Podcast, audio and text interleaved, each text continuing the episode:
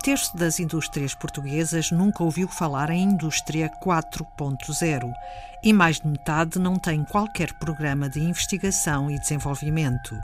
São dados obtidos por Ana Azevedo da tese de doutoramento sobre as transformações, desafios e impactos da indústria 4.0.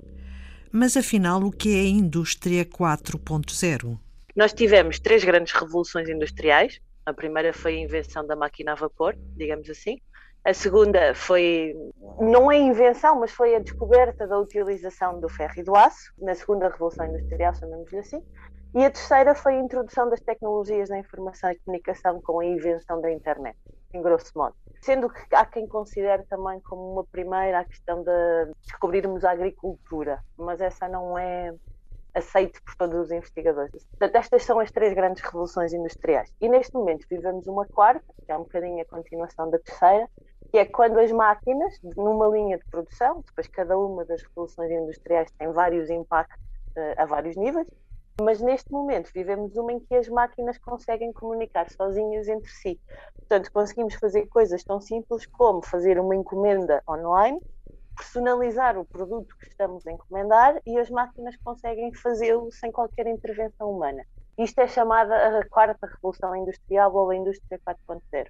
Ana Azevedo trabalha no Centro de Investigação e Intervenção Educativas da Faculdade de Psicologia e de Ciências da Educação da Universidade do Porto e quis conhecer mais profundamente alguns impactos humanos da indústria 4.0, um conceito proposto por académicos alemães em 2011. Se de facto vamos ter uma quarta revolução industrial, onde a máquina vai ocupar grande parte daquilo que é o trabalho humano, o que é que vai acontecer às pessoas? Portanto, esta era a minha primeira pergunta. O que é que, é? O que, é que as pessoas precisam de saber para continuarem a ser válidas no mercado de trabalho? E depois quis ir mais além, porque eu sou da área da educação específica, ciências da educação desde a licenciatura até ao doutoramento, e quis perceber o que é que os formadores que vão formar estas pessoas precisam de saber para continuarem a dar formação às pessoas.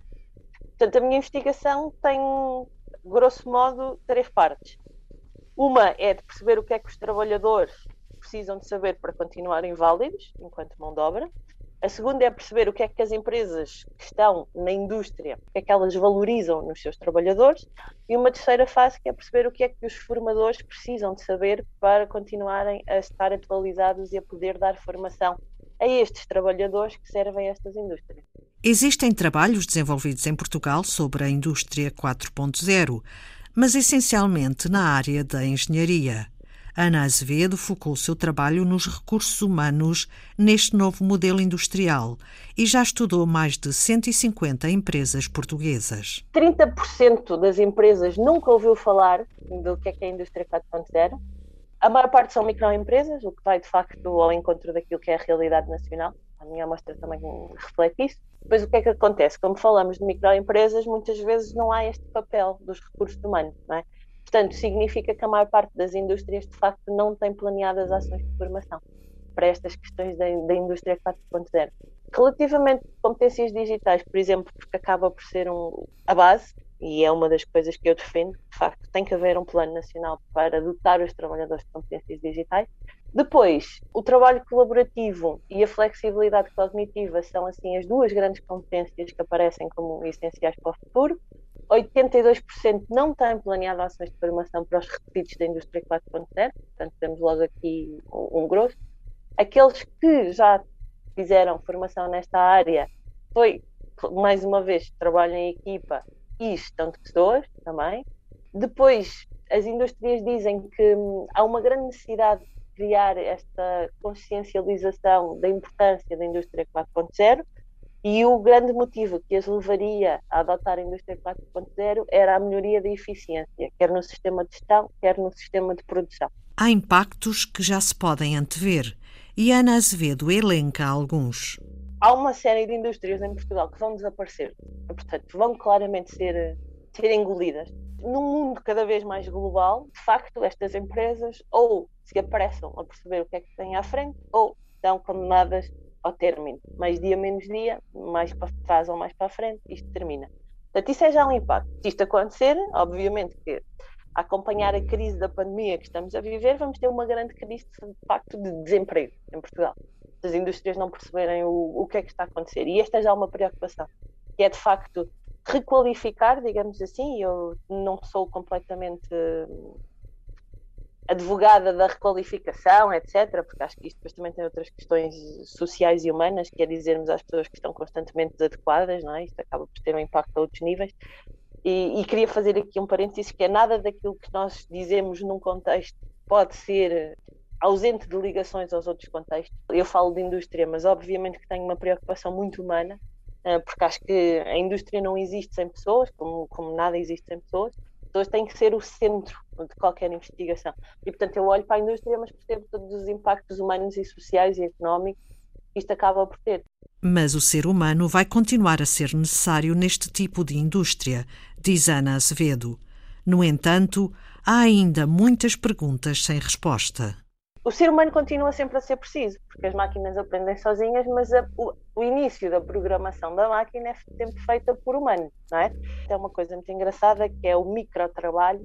Este microtrabalho faz o quê? São pessoas, normalmente em, em, países em grande crise, estamos a falar da questão da Venezuela ou do Iraque ou dos refugiados da Síria, regra geral, que trabalham em tarefas muito pequenas que ajudam a alimentar a inteligência artificial. Ou seja, a inteligência artificial sozinha não consegue fazer tudo, consegue reconhecer uma série de coisas, mas há sempre a necessidade da intervenção humana para dizer se aquilo é efetivamente um objeto, por exemplo, pensando especificamente na questão da condução autónoma, não é? Os carros que se conduzem sozinhos.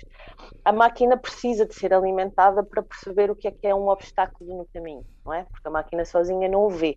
Depois há aqui outra questão, se as máquinas fazem tudo sozinhas e não há necessidade de intervenção humana, quer dizer que não vai haver trabalhos. Eu acho que vai. Eu sou uma otimista por natureza, obviamente que ninguém tem uma bola de cristal para, para adivinhar o futuro, mas eu acho que vai, porque há uma série de profissões que vão ser necessárias e que nós ainda nem conseguimos percepcionar e conseguimos ver alguns, uh, mas não vemos outros. E dou-lhe outro exemplo: estamos num momento de teletrabalho, não é? Muito graças às máquinas e à tecnologia, à internet, mas a verdade é que este teletrabalho significa que a partir de agora entramos num mercado de trabalho global e nós não ganhamos o mesmo em todos os países, nem temos o mesmo nível de vida em todos os países. Então, o que é que isto vai provocar, não é? Que questões vai levantar sociais e humanas? Temos muitas perguntas sem resposta. A investigação que Ana Azevedo prossegue é, pois, específica para a educação das pessoas e para a formação profissional. E, portanto, mais do que as empresas que de facto terão que dar formação aos seus trabalhadores, eu quero perceber qual é o papel destes formadores, eh, que continuará a existir, mas vai ter aqui uma série de mudanças. Sem dúvida, há uma coisa essencial, que é nós não podemos olhar para o mundo da educação sem ter em conta todos estes fatores. E o que eu prevejo como essencial é que, de facto, as pessoas consigam trabalhar numa cada vez maior interdisciplinariedade e multidisciplinariedade. Ou seja, eu não consigo fazer este trabalho sozinha sem ir a uma série de outros tópicos que não são específicos das ciências da educação, como prevejo que nem as empresas, nem os trabalhadores, nem os formadores consigam continuar a conviver neste mundo sem terem conhecimentos de uma série de outras áreas que à partida não seriam evidentes. Para se adaptarem ao novo e complexo mundo da indústria 4.0, os trabalhadores do futuro terão que possuir competências mais diversificadas, porque a rapidez da evolução tecnológica leva a uma também rápida desatualização dos conhecimentos técnicos e teóricos. O estudo de Ana Azevedo, no âmbito do seu trabalho no Centro de Investigação e Intervenção Educativas, procura saber se o setor da formação profissional estará ou não apto a responder às necessidades de formação das empresas portuguesas.